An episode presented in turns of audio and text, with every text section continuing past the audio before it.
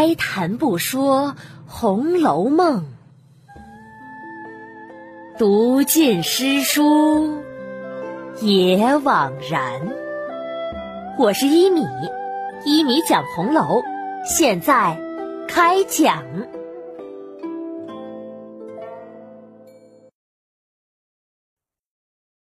一百六十四集，晌午。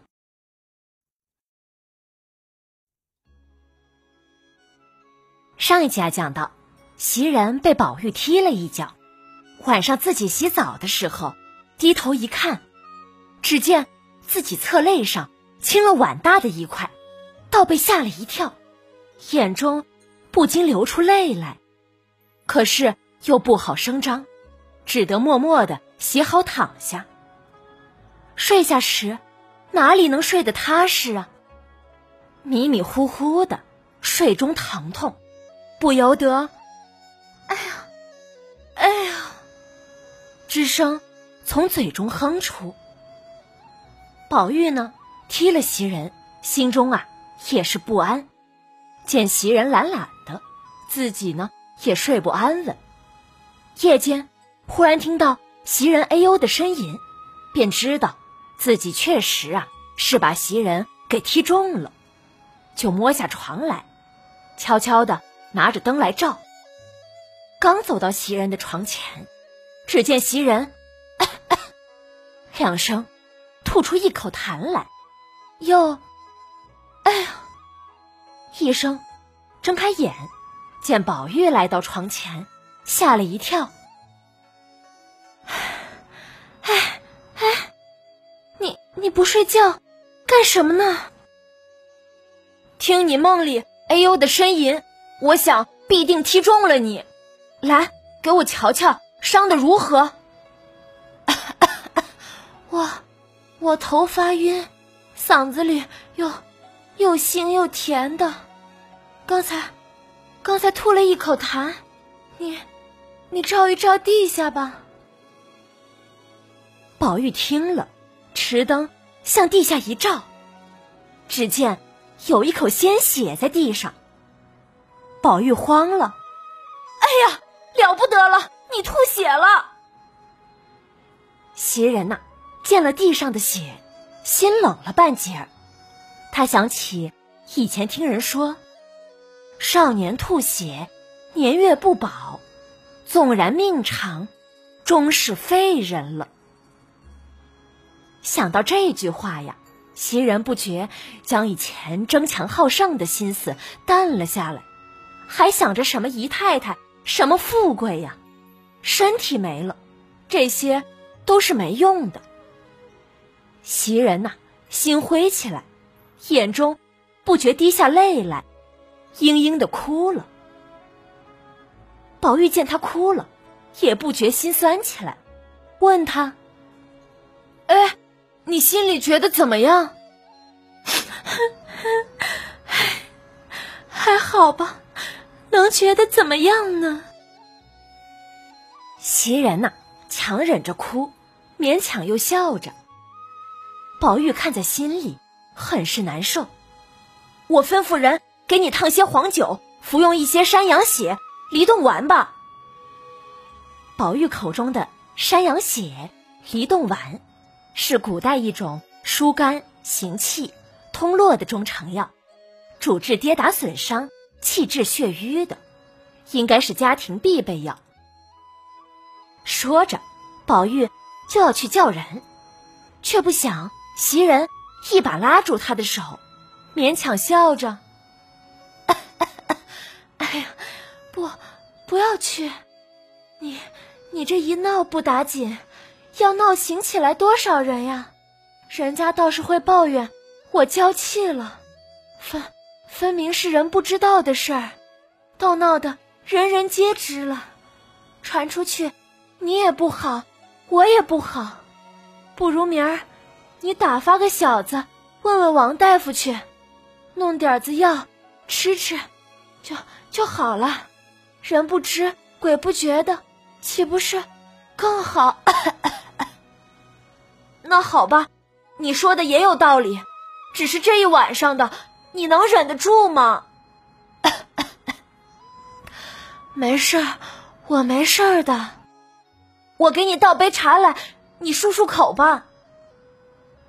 说着，宝玉到桌案上斟了茶来，给袭人漱了口。我没事儿了，你去睡你的吧。那儿哪行啊？我去睡也睡不踏实啊！我还是看着你吧。袭人知道宝玉内心不安，不叫他在旁边服侍，他必不依。再者，又怕惊动了别人，不如由他去吧。因此啊，袭人不再说话，躺在床上，由着宝玉去服侍。到了五更，宝玉顾不得梳洗，忙换了衣服就出来了，骑马哒哒哒哒的来到大夫黄继然家，亲自来询问。黄继然见宝玉来的这样早。有些吃惊，问其缘故，宝玉就把袭人的伤势说了。黄继仁听了，点点头：“宝二爷不妨事儿的，没什么大的损害，只不过是挫伤罢了。我写下两种药来，您让人去拿吧。”说着，黄继仁刷刷刷的在纸上写下两种药名，并告诉宝玉怎么口服。怎么外敷？宝玉呀，一一记了，回园让人拿药，医方调治袭人，不在话下。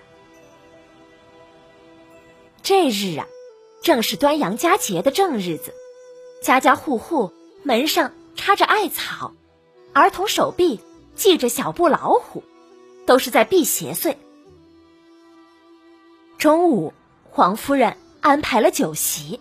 请薛家母女吃饭，宝玉、三春和黛玉自然也是在的。端午的午饭叫晌午，要饮用雄黄酒，吃樱桃等时令的新鲜果品，还有赏石榴花等各种节日活动。本该是热热闹闹的，可是王夫人的这顿晌午却是很冷清。怎么回事啊？原来呀。是每个人都有各自的心思。宝玉见薛宝钗冷冷的，也不和自己说话，便知道是昨儿自己说话得罪了他的缘故，因此啊，自己呢也就无精打采的。王夫人见到宝玉没精打采，只当他是为昨日金钏儿之事，见他不好意思，王夫人索性也不理他。林黛玉呢，见宝玉懒懒的，心想：“哼，你就是因为昨儿得罪了宝钗，现在后悔了，所以才没精神的。哼，没出息的。”这样想着呀，心中自然不自在，也就懒懒的了。凤姐儿呢，本该是最会活跃气氛的，可是昨日晚间，王夫人就告诉了她。宝玉和金钏儿的事，黄熙凤知道，黄夫人心中啊不痛快。现在见宝玉也不痛快，她自己如何敢说笑呢？罢了，自己今天呐也就做个闷葫芦吧。连最爱说笑的王熙凤都哑口无言了，其他的人更加不吭声了。迎春、探春、惜春。见众人呐，都是淡淡的，他们三个也都觉得没了意思，因此啊，大家坐了一坐，就散了，全无过节的气氛。晌午不痛快，其他人都感觉不舒服，只有林黛玉不觉得怎样，因为林黛玉素来是喜散不喜聚的，她常常说。人有聚就有散，聚在一起时倒是欢喜，但到了散场之时，岂不清冷？清冷，则会生出伤感。所以呀，不如倒是不聚的好。比如，那花朵开放的时候令人爱慕，但花谢的时候，则让人惆怅。所以花倒是不开的好。正因为有如此的想法，林黛玉往往和别人相反，在别人以为喜的时候，她反以为是悲。宝玉的性情啊，那是只愿长聚的，生怕万一散了天悲；只愿花朵常开，生怕一时谢了没趣。但最后，真到了席散花谢的时候，他虽然也会有万种的悲伤，可毕竟曾经拥有过呀。唉，宝玉和黛玉在这件事上也是冤家了。正好相反，王夫人的晌午就在如此尴尬的气氛中结束了。大家各自回房吧。林黛玉呀，没什么感觉的，就回去了。倒是宝玉心中闷闷不乐的，迈着沉重的脚步回到了自己的怡红院，进了自己房中，长吁短叹的。晴雯见他回来。就把居家的衣服拿来给他换，二爷换衣服吧。嗯，宝玉答应着，伸开手让晴雯帮自己换衣服。正换着的时候，只听“啪嗒”一声，宝玉身上的扇子掉在了地上，扇骨顿时被摔折了。哎呀，二爷，我不小心失了手。晴雯才说完，宝玉眉头一皱，叹息一声：“哎，蠢材，蠢材！你这笨手笨脚的，将来怎么办呀？赶明儿你自己当家立业了，难道也是这么顾前不顾后的？”晴雯听宝玉这样说，他立马冷笑了一声，要反戈一击了。他会怎么说呢？且听。下回分解吧。阅读本集呀，不知道大家注意到没有？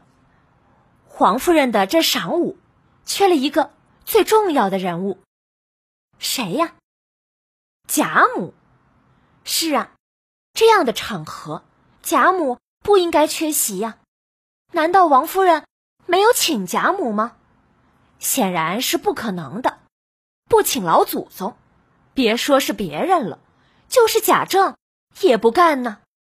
黄夫人呢，没有这个胆子。可既然是请了，贾母为什么不参加呢？这就是贾母的高明之处了。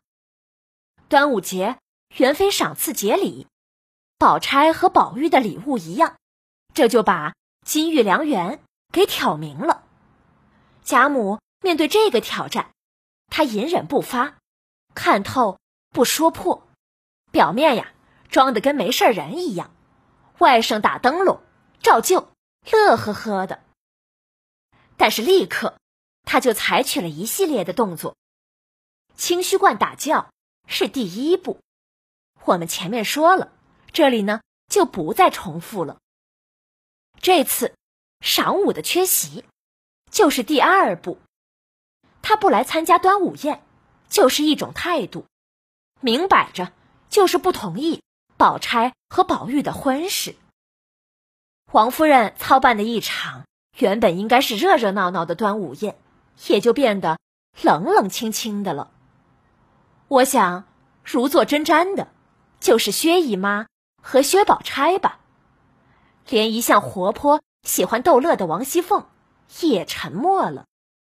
因为王熙凤可是贾母的小跟班呢，贾母的这个举动影响了所有人的情绪，他就是要让王夫人能够认清谁才是这里的当家人，警告王家姊妹不要在金玉良缘上再做文章了。